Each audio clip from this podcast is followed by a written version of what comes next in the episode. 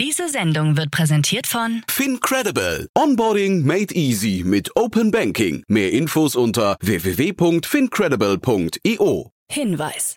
Startup Insider übernimmt keinerlei Haftung für die Richtigkeit börsenrelevanter und unternehmensbezogener Daten.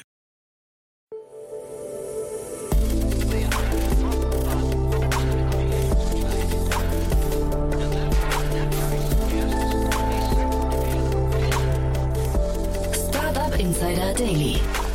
Morgen Update. Einen wunderschönen guten Morgen und herzlich willkommen zu Startup Insider Daily. Mein Name ist Jan Thomas. Heute ist Donnerstag, der 20. Januar und das sind heute unsere Themen.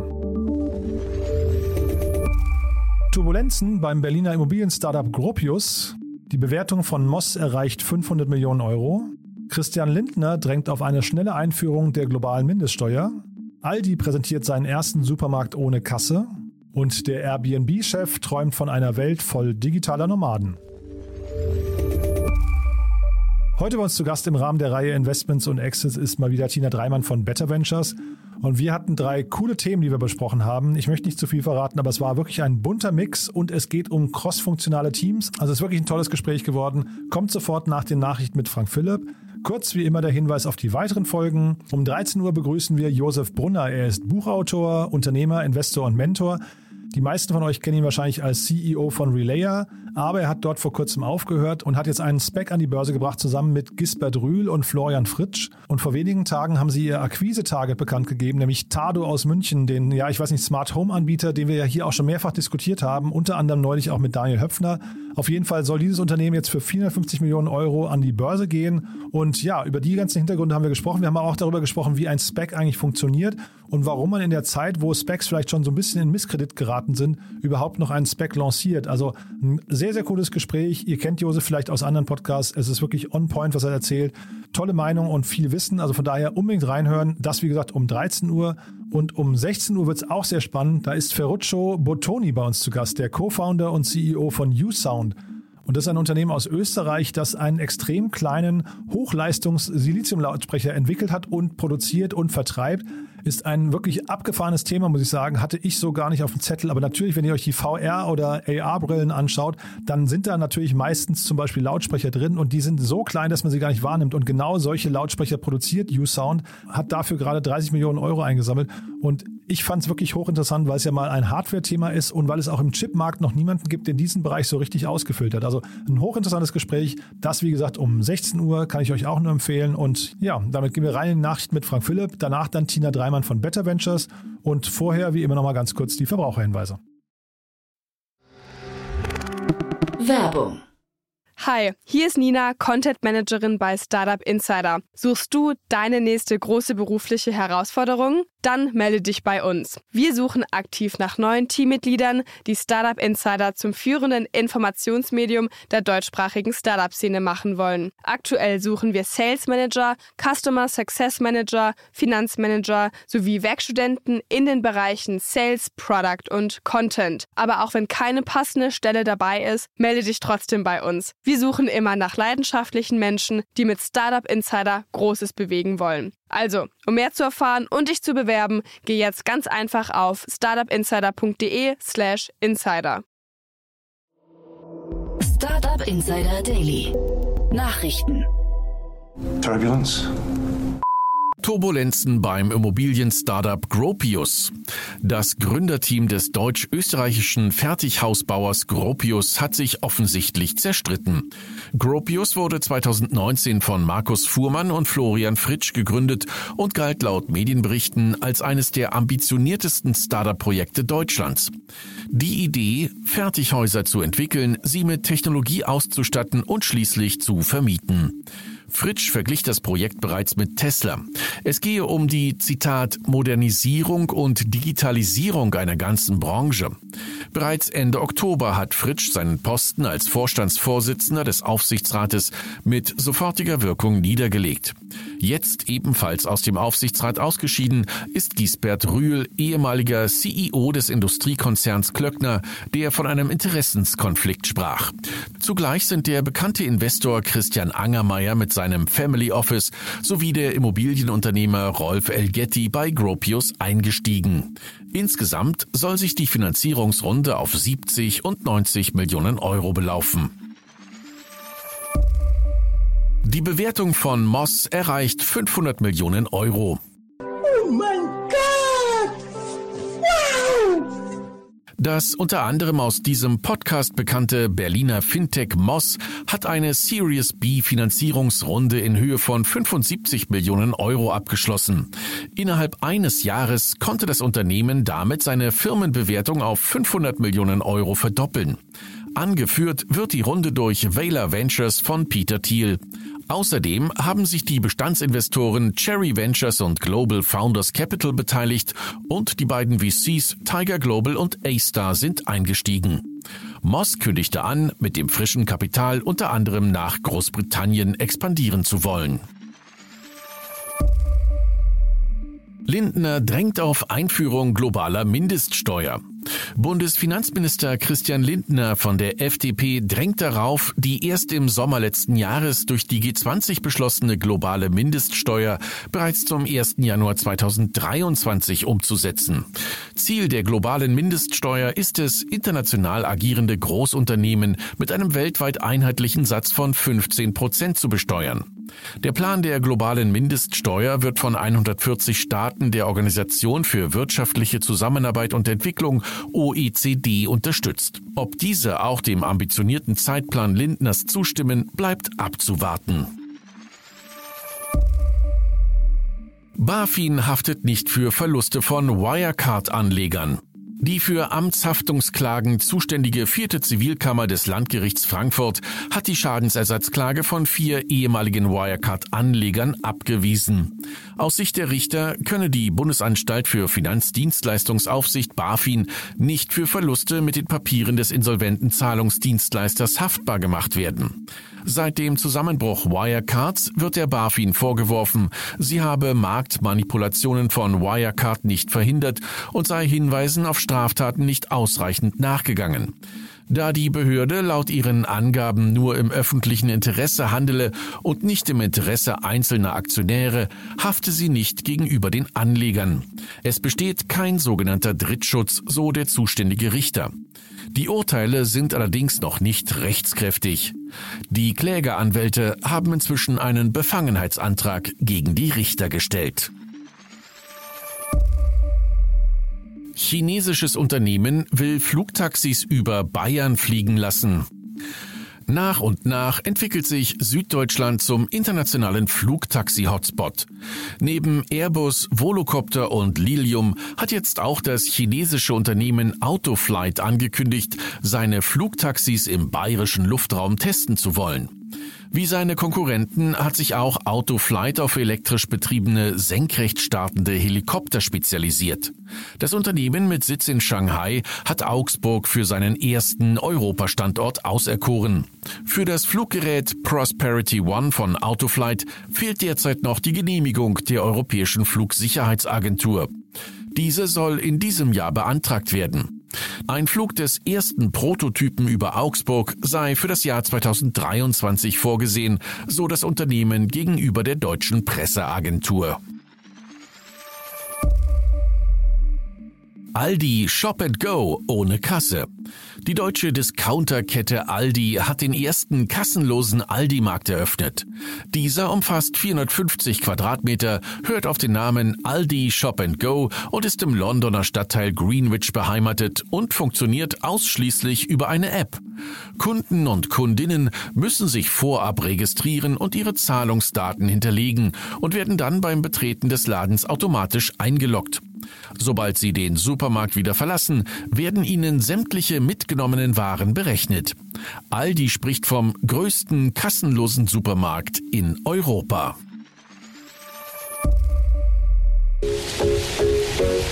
It's like milk made for humans. It's like milk not made for humans. Wow, cow.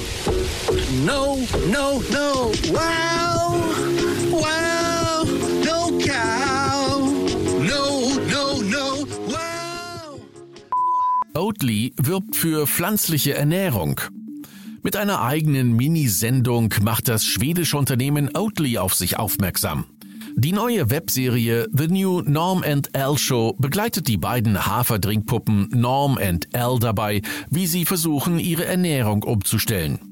Dieser Weg ist gespickt von Fragen, die möglicherweise auch viele potenzielle Konsumenten Oatlys umtreiben. Mit zum Teil absurden Dialogen, Songs und Rückblenden werden diese aufgegriffen und beantwortet. Laut Oatly handelt es sich um ihre bisher umfangreichste digitale Medienkampagne im deutschsprachigen Raum. Airbnb-Chef gibt sich mutig. Brian Chesky werde alle paar Wochen von Stadt zu Stadt umziehen und sich dabei jeweils Wohnraum auf seiner Plattform suchen. Damit wolle er Menschen inspirieren und auf die neuen Möglichkeiten aufmerksam machen. Zum ersten Mal können Millionen Menschen überall wohnen. Das sei eine Folge des Arbeitens von zu Hause aus, schrieb Chesky bei Twitter.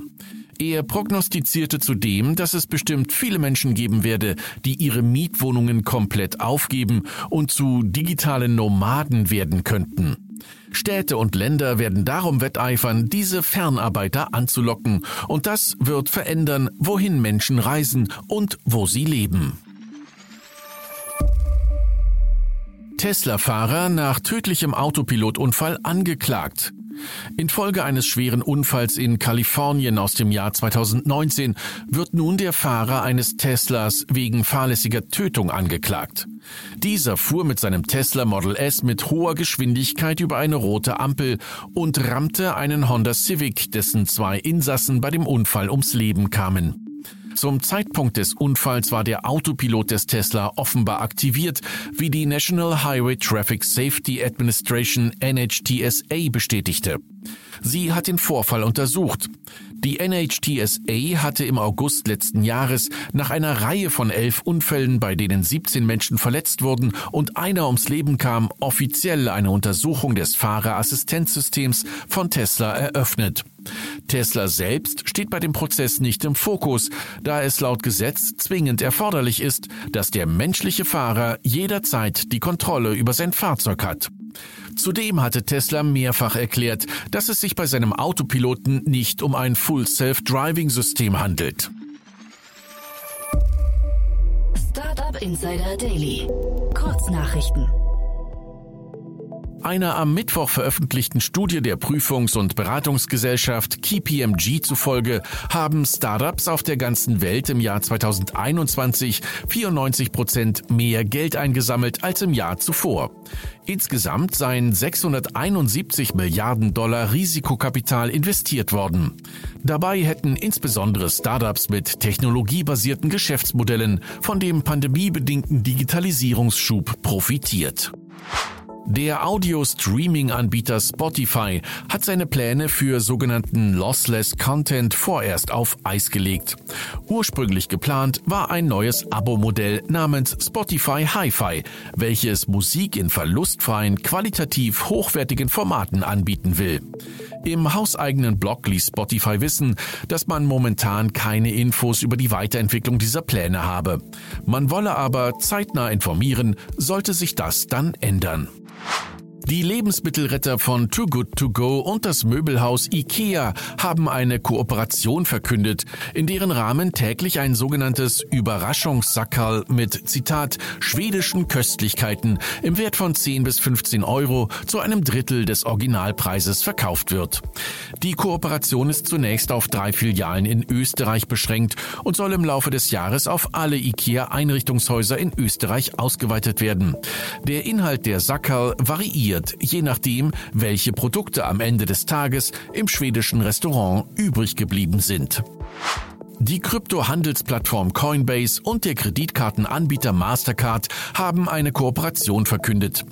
In einer gemeinsamen Pressemitteilung heißt es, man wolle NFT als digitale Güter klassifizieren, um all jenen den Zugang zu NFT zu erleichtern, die dafür keine Kryptowährungen verwenden wollen. Damit könnte der für die meisten NFT-Marktplätze zuvor erforderliche Umtausch in Kryptowährungen künftig entfallen. Und das waren die Startup Insider Daily Nachrichten vom Donnerstag, den 20. Januar 2022. Startup Insider Daily.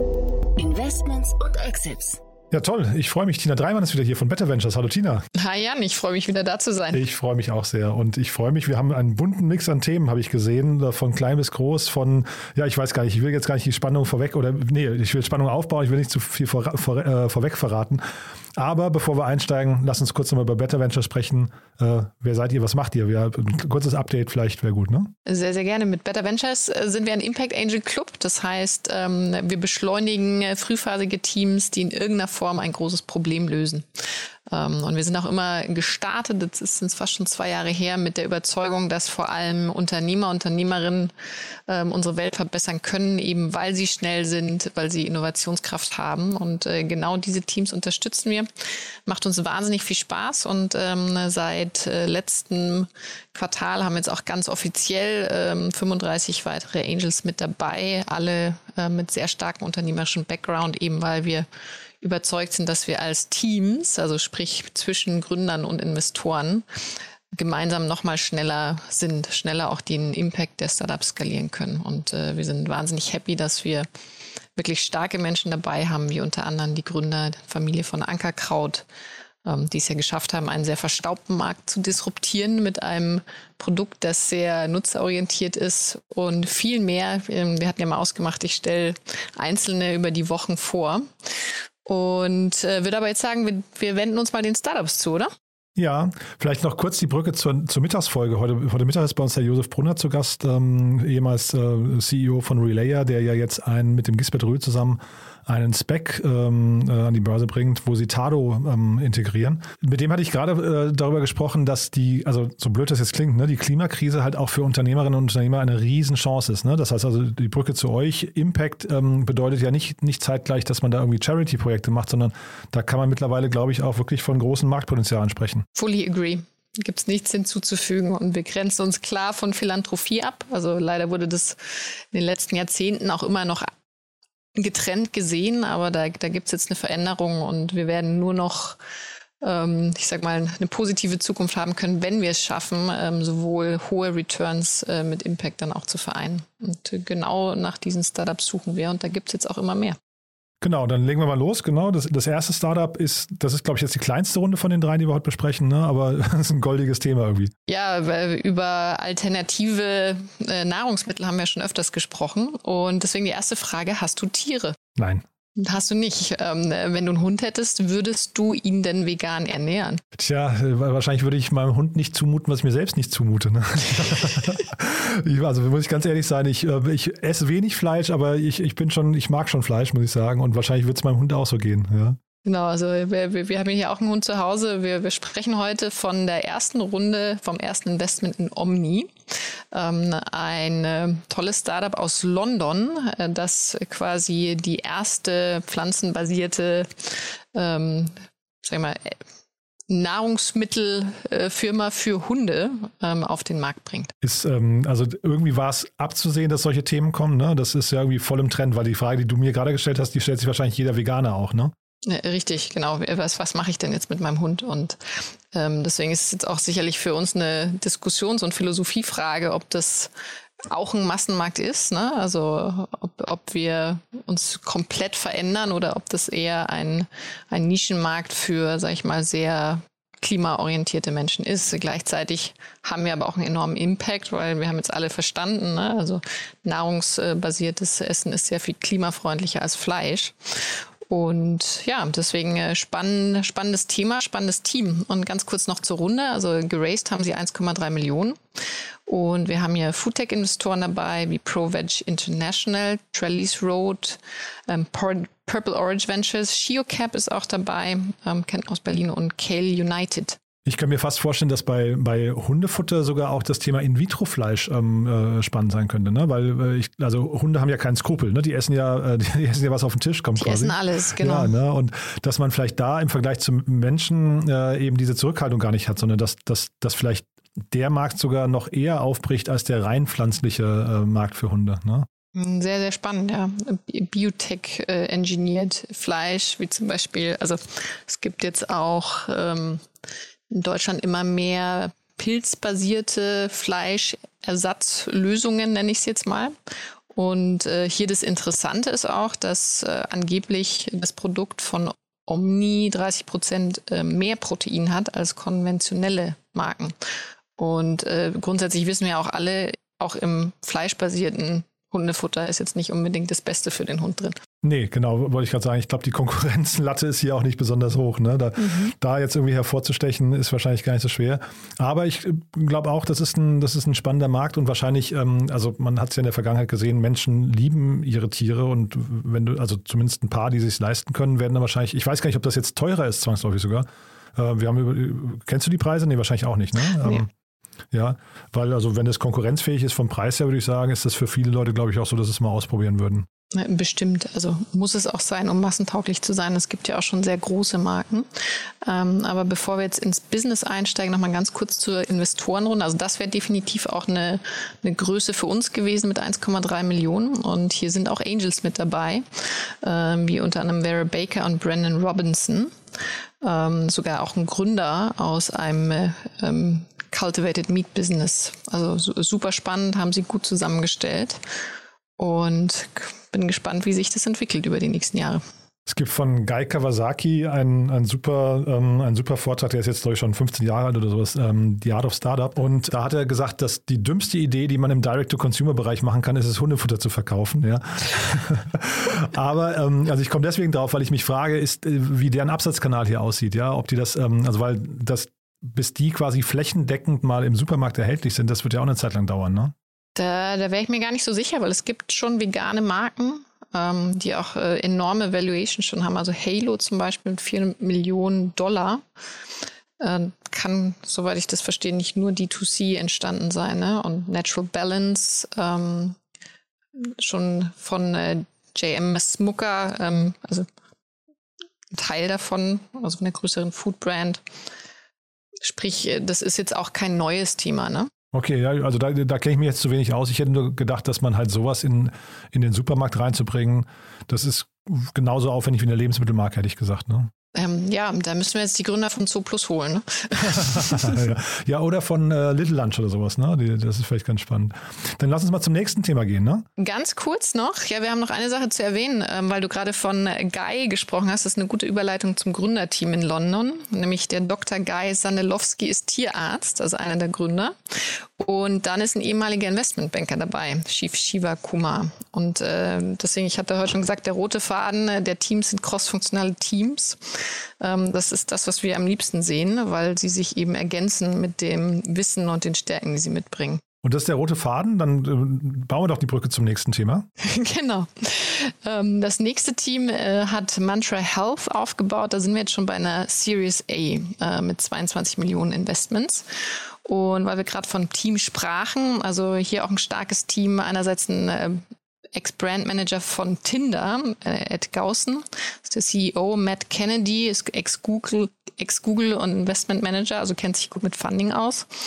Und ähm, Dr. Ravi Shah, ganz spannend, Chief Innovation Officer in dem Department der Psychiatry der Colum Columbia University. Aha, super spannend.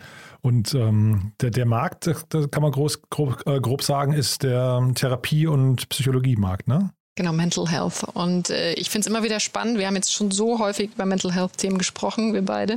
Und es gibt immer noch mal einen neuen äh, Kundenansatz, eine also Änderung des Produkts und ähm, leider auch notwendig, weil es ein großes Problem ist. Ne? Also wir haben Laut einer Studie von der Columbia University weltweit rund 35 Prozent der Studierenden hatten schon mal eine psychische Krankheit, sei es jetzt Depression oder Angststörung. Und genau an dieser Zielgruppe setzt das Team an.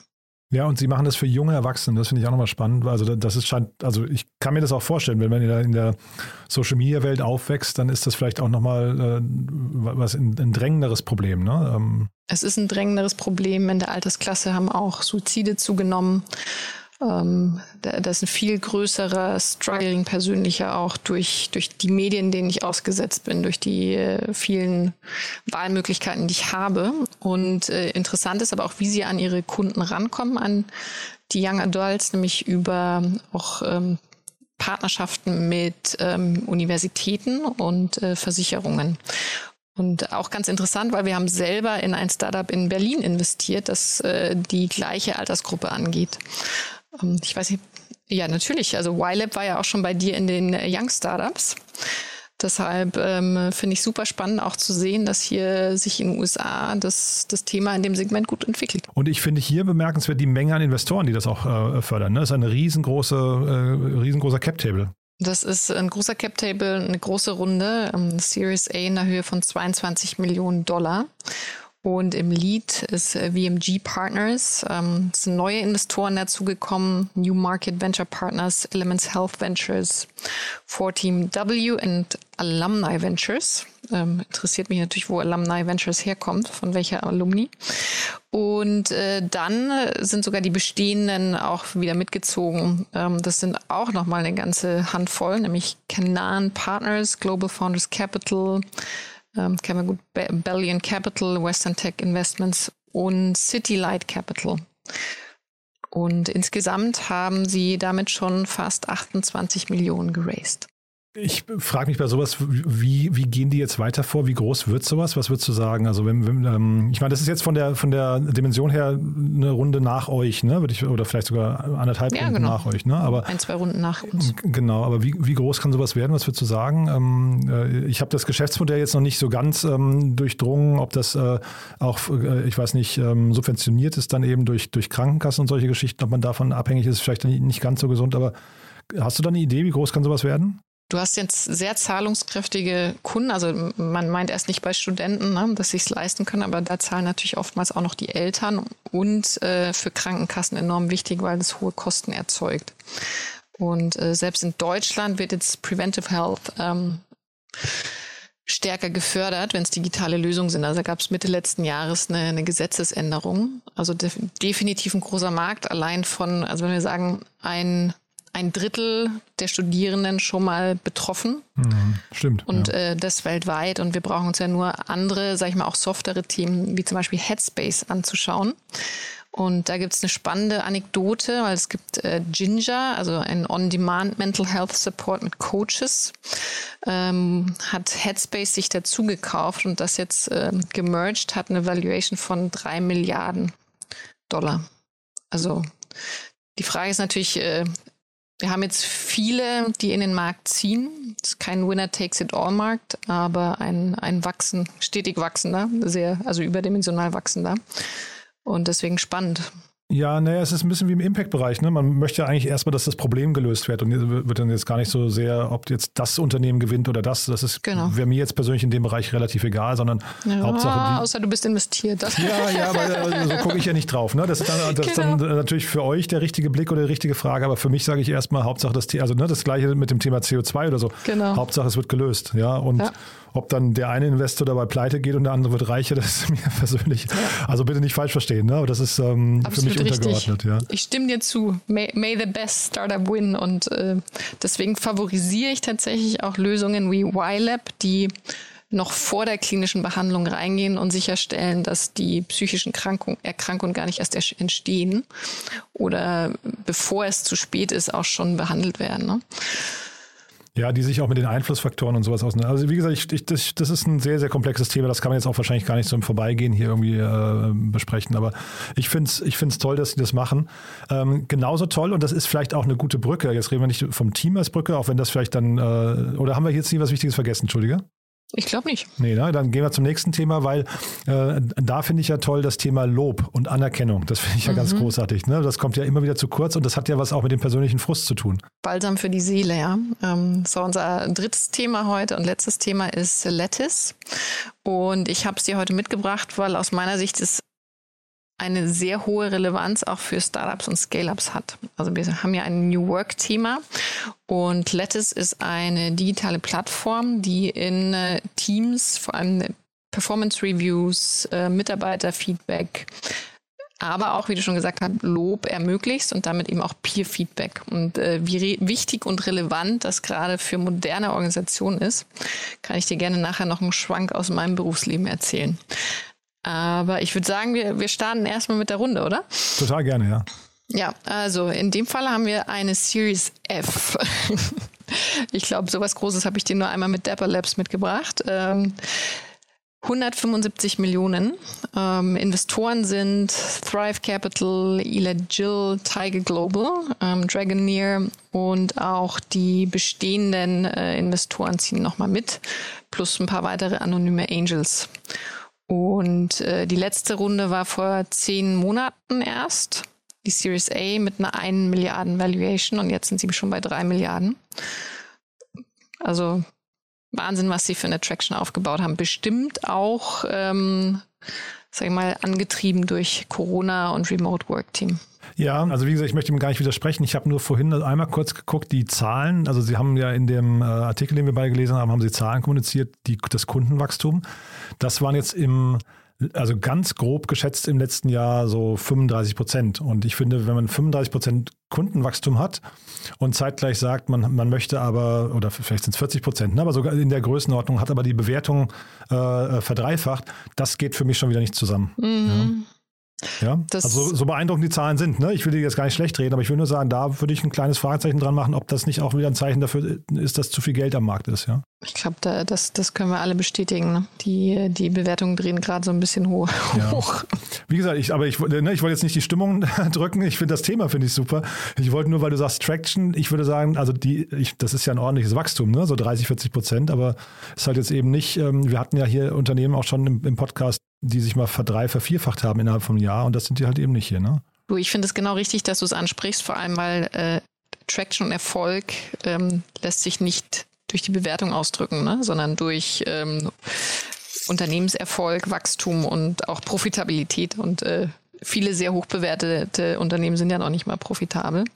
Deswegen finde ich es gut, dass du da den Finger in die Wunde legst und äh, stimmen dir voll zu. Vielleicht haben die aber auch eine, eine, starke Pipeline, die wir jetzt hier nicht sehen und dann äh, ist irgendwie klar, dass dann irgendwie, keine Ahnung, nochmal noch mal 2000 Kunden nachgelegt werden in der nächsten Zeit oder so. Ne? So ist ähm, es. Oder also. auch ähm, die bestehenden Kunden in weitere Produkte nochmal ähm, konvertiert worden sind. Ne? Also dass sie eine höhere höheren Wallet Size haben. Das, das sehen wir jetzt von außen natürlich nicht. Die spielen ja so ein bisschen in dem erweiterten Bereich auch der Personalverwaltung mit. Ne? Und ähm, ich kann mir auch vorstellen, dass das ja, jetzt haben wir hier in, in Deutschland Personio, es gibt äh, Workday, was da irgendwie so noch mit, mit äh, spielt ne? und solche Sachen. Und vielleicht wird auch dieser ganze Markt vielleicht, ne, das hat ja mit dieser, ähm, die, die Flut hebt jedes Boot, vielleicht ist auch da einfach so eine allgemeine Bewertungsflut noch irgendwie mit dabei, ne? Mhm, das kann gut sein. Gleichzeitig sehe ich einen kleinen Unterschied äh, im, im Fokus, ähm, weil die hier sehr stark äh, Personal Development abdecken. Und wenn wir jetzt mit Personio direkt vergleichen wollen, da ist das natürlich ähm, noch viel stärker Personalverwaltung. Ja, aber, aber ich glaube, der Gründer hat in dem Artikel auch gesagt, sie, die bewegen sich halt aufeinander zu. Und ich glaube, das ist halt irgendwie, ja. ähm, ne, das werden ja immer größere Software-Suiten eigentlich, die wir da sehen. Äh, auch wie im Fintech-Bereich oder sowas. Und wahrscheinlich äh, ist da einfach die Fantasie, entweder die werden irgendwann dazugekauft, ja, oder sie werden halt eben selbst auch so ein Teil von, also so, so ein Konkurrent von, von Personio oder Workday oder so. So ist es. Genau. Und sie gibt es auch schon seit 2015. Ähm, Gründer, Gründerteam ist auch crossfunktional, sitzt in San Francisco in der Bay Area. Und da haben wir einerseits den Jack Altman, der früher Business Development gemacht hat, und dann Aries Coslow, der selber einen Tech-Background hat. Also auch wieder eine gute Kombi, gerade für ein digitales Produkt. Und sag mal, dieses, weil du es jetzt dreimal hervorgehoben hast oder identifiziert hast bei den, bei den Unternehmen, crossfunktionales Team, wie schnell entdeckt ihr sowas? Also ist das so ein sofortiger Suchindikator für euch, ähm, da drauf zu gucken, ja? Ja. Ja, also wir haben mehrere Faktoren, sprich Kriterien, ne, die wir bei den Teams beleuchten und das Thema Cross-Funktionalität ist uns enorm wichtig, insbesondere auch immer basierend auf dem Businessmodell. Also wir gucken immer drauf, was für eine Art von Geschäft ist es. Also ist es jetzt Hardware, ist es D2C, ist es B2B und ähm, gucken dann genau drauf, äh, was bringt denn das Gründerteam dafür mit. Und deswegen lieben wir diverse Team und Cross-Funktionalität ist ähm, eine, eine Dimension davon, ne? weil die natürlich äh, dann alles, was man braucht, schon mal im Gründerteam haben, um die erste Meile zu gehen. Und ist das immer offensichtlich oder muss man da auch nochmal irgendwie, ähm, was nicht, tiefer in die Lebensläufe rein? Am besten ist, man spricht mit den Gründern und den Gründerinnen. Ja, aber das hast du jetzt hier, deswegen frage ich, weil du, ihr habt das halt hier jetzt gesehen, aber oder, oder du, aber ich, ähm, also mir ist es ja gar nicht ins Auge gestochen, weil ich nicht danach geschaut habe. Ich, deswegen frage ich, wie man da vorgeht. Ne? Also die, die beste Quelle dafür ist tatsächlich LinkedIn. Deswegen empfehle ich auch allen Gründern und Gründerinnen, dass sie ihr Profil pflegen, weil natürlich äh, nicht in jeder Station sieht man genau, was, äh, was jemand gemacht hat aber manchmal ist es einfach offensichtlich. Ja, das ist vielleicht mal das, das müssen wir hier, glaube ich, mal irgendwann mit vielleicht nochmal ein, zwei Experten mal eruieren. So ein, so ein aus, aus äh, Investorensicht das perfekte Gründerprofil auf LinkedIn ist, glaube ich, ein, ein, fast ein spannendes Thema für sich. Da kann man viel gewinnen und viel verlieren, glaube ich, ne? Ja, und man kann sich auch viel Investmentpotenzial wegschneiden, wenn man sehr stark auf ähm, alte Muster geht. Also da, da muss man auch vorsichtig. Das, da können wir gerne mal zu sprechen. Ähm, jetzt noch mal ganz kurz dein zurück Schwank. zu Lattice. Ach so, ich dachte, ähm, dein Schwank aus deiner. Okay, aber gut. Aha. Nee, genau, tatsächlich. Warum ist das Produkt so relevant? Ne? Und ähm, ich habe ja selber ähm, bei der Kartmacherei, also gebootstrappten Unternehmen von meinem jetzigen Co-Founder, ähm, lange gearbeitet und es war ein Scale-Up. Ich bin eingestiegen bei ähm, Mitarbeiter 66 war ich, glaube ich. Und es ist bei jedem Startup so, dass du irgendwann langsamer wirst, weil die Organisation wächst und eben nicht mehr dieses alte kleine ähm, Gründerteam ist und man schnelle Entscheidungen treffen kann. Und um dann gleichermaßen schnell weiterzuwachsen als Scale-up, brauchst du natürlich eine Umorganisation, du brauchst ähm, quasi, du musst deine Entscheidungen vervielfältigen auf die Teams. Und ähm, wir sind aus der aus dem letzten Jahrhundert sehr stark gewohnt, dass es ein eine Führungskraft gibt, ähm, weil die gebildet ist und alle anderen äh, an der Production Line stehen und denen wird gesagt, was getan wird. Jetzt sind wir aber in einem neuen Jahrhundert und äh, deswegen liebe ich, äh, sag ich mal, moderne Organisationen mit crossfunktionalen Teams, die auch wissen, wie man sich selbst führt. Also natürlich gibt es noch Führungskräfte, aber wir haben das damals tatsächlich bei der Kartmacherei eingeführt, ne, von hierarchisch geführt hin zu ähm, komplette Organisation gedreht, äh, hin zu crossfunktionalen und selbstgeführten Teams und haben dann aber gemerkt, oh shit, da fehlen halt Sachen. Ne? Also weil du brauchst plötzlich von einem hierarchisch geführten Menschen, der Feedback von oben kriegt, äh, willst ja trotzdem weiter wachsen und Feedback haben und du arbeitest zwingenderweise gar nicht mehr mit deiner Führungskraft zusammen. Und für solche modernen Organisationen braucht es neue Lösungen und das ist äh, dann eben auch ein digitales Peer-Feedback das in viel höherer Regelmäßigkeit kommt, also so dass auch wirklich Teams wachsen können, produktiver sind und dann kommt natürlich auch noch der Faktor Homeoffice dazu. Ne? Nee, bin ich, bin ich bei dir. Ich habe auch mal ein toll, äh, Zipgate heißen die aus äh, Düsseldorf, glaube ich. Ähm, die haben ein paar tolle Vorträge mal äh, auf YouTube gestellt oder Republika-Vorträge und so weiter. Da ist sogar dann nicht nur Peer-Feedback, äh, sondern auch Peer-Recruiting. Ähm, äh, das heißt, also die ganzen Teams arbeiten fast wirklich komplett autark und, und äh, stellen Leute ein gemeinsam, feuern die sogar gemeinsam, ja. Und das finde ich irgendwie ganz spannend, weil du gerade sagst, dann das, das Fehlen von Autorität. Ne? Also je mehr du so ein Team enables, umso selbstständiger muss es ja quasi in seinem kleinen Kosmos dann irgendwie sich auch organisieren.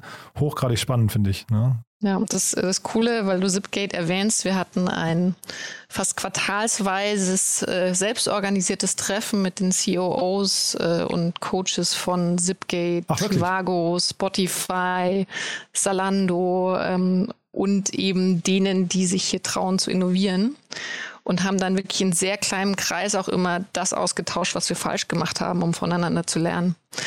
Also da, da gibt es viel zu erzählen und ganz, ganz tolle Lösungen. Ähm, und ich empfehle auch jedem Gründer, Gründerin gut drüber nachzudenken, wie baue ich meine Organisation auf. Von euch kenne ich es jetzt nicht im Detail. Zipgate habe ich mir da wirklich mehrere Videos von angeguckt. Das äh, sieht dann rückblickend so leicht aus, aber ich glaube, der ja. Weg dahin, ja genau, der Weg dahin ist, glaube ich, ganz schön anstrengend. Ne? Es ist anstrengend, ne? also eine ganze Organisation umzubauen.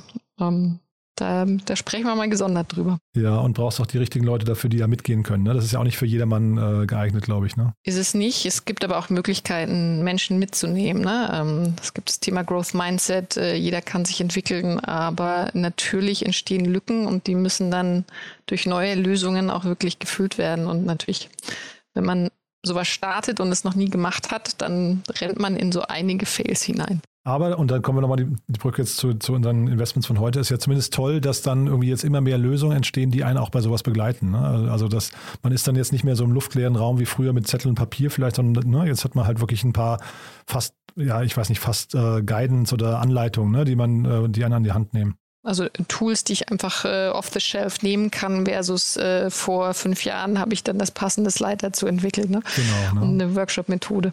Genau. Super. Deswegen, und äh, ich möchte auch noch mal hinzufügen, Aha. dass das äh, die Organisationen sind, die erfolgreicher und produktiver und schneller sind. Ne? Also es geht hier gar nicht darum, äh, nur menschlicher zu sein und Menschen zu enablen, sondern es geht auch wirklich um Unternehmenserfolg, wenn man hier mit, äh, mit der Zeit geht. Naja, ich glaube, also da muss man, glaube ich, festhalten, was ist denn hinterher der, der, ähm, sagen wir, der, der äh, Bremsfaktor von äh, skalierenden Unternehmen? Das ist ja meistens, das Bottleneck ist ja meistens die Führungskraft. Mhm, ja? Genau. Ne? Und die versucht man damit ja so ein bisschen auszuhebeln. Das heißt, man, man äh, sorgt wahrscheinlich mit, also ich, ich rede jetzt sehr theoretisch, ne? also das ist einfach nur angeeignet, das, äh, das Wissen, du kannst es viel besser erklären.